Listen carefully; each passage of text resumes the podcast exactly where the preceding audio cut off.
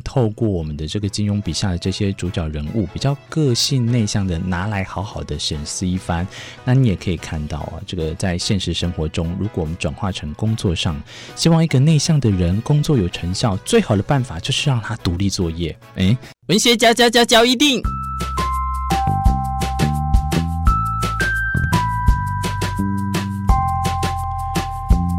欢迎收听文学嚼一定。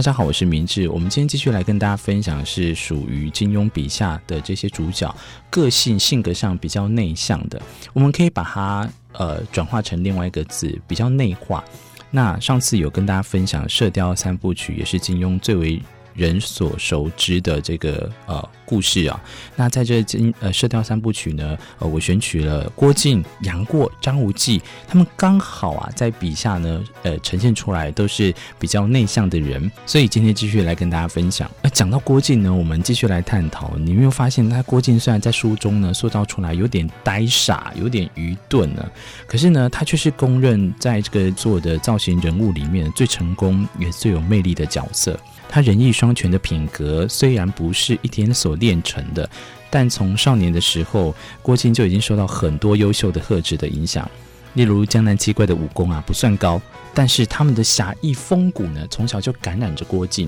你就可以看看性格比较内向的人呢，其实他在意的呢，真的是他要追求武武功高之余，可能他想要得到的是什么？他可以发现他的一个感染，对他来讲，一个举动对他来讲都是非常大的，所以成为一个这个时间的一个承诺呢。七怪也从江南到漠北，默默守护着我们的国境十八年。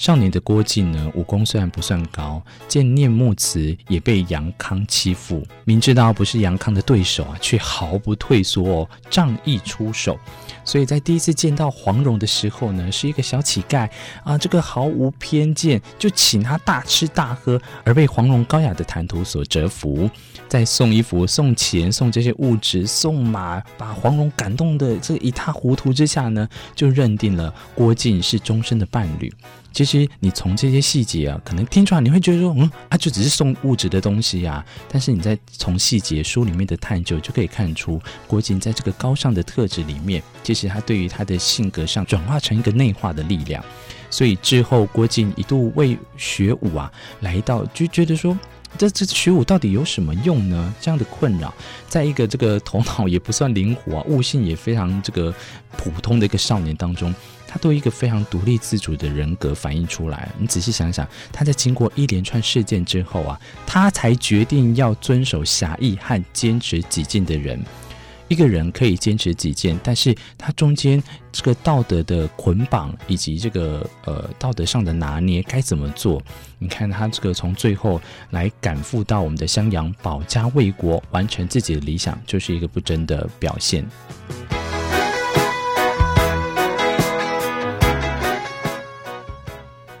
所以再话说回来，今天明志跟大家分享啊，透过我们的这个金庸笔下的这些主角人物，比较个性内向的，拿来好好的审视一番。那你也可以看到啊，这个在现实生活中，如果我们转化成工作上，希望一个内向的人工作有成效，最好的办法就是让他独立作业。诶，这听起来好像很怪，因为有些事情需要我们的团体作业。那你仔细听看看，例如像完成一项发明的设计，撰写一份报道。处理文字工作等等，当他们独自工作的时候呢，就能发挥创造力，而不是一直赶、一直赶，希望他赶快把这些呃东西弄出来，而忽略的品质。所以，性格内向的人呢，会用敏锐的思考、坚定的意志来攻坚克难。爆发惊人的力量的同时啊，他们也能把表面的劣势转变成长久的优势，充分利用这一点个性特点来鼓舞有共同志向的人一起前进。这是非常重要的哦。所以你可以想看看，也不是说一定是性格内向的人呢，他们就拥有这样的这优势，而是我们可以从性格内向的人发现，像是什么培养独立意识的一个概念。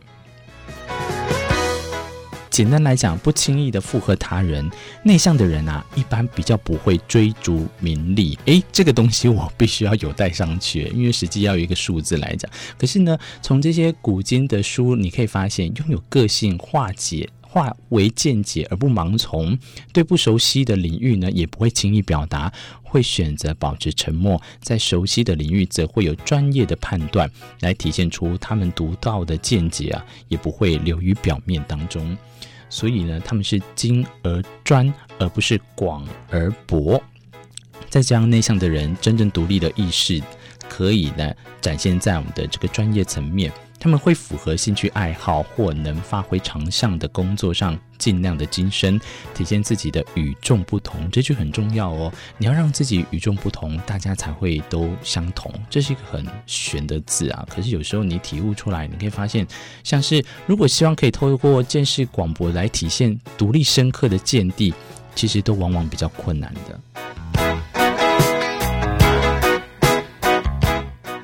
那话说回来，我们要不要注意自己的这个创造性？所谓的创造性呢？内向的人在内心深处有一种寻求创造性的超然，有点像艺术家。内向型的领导者呢，也往往能够带领企业走出低谷，或者是找到解决的最佳方案。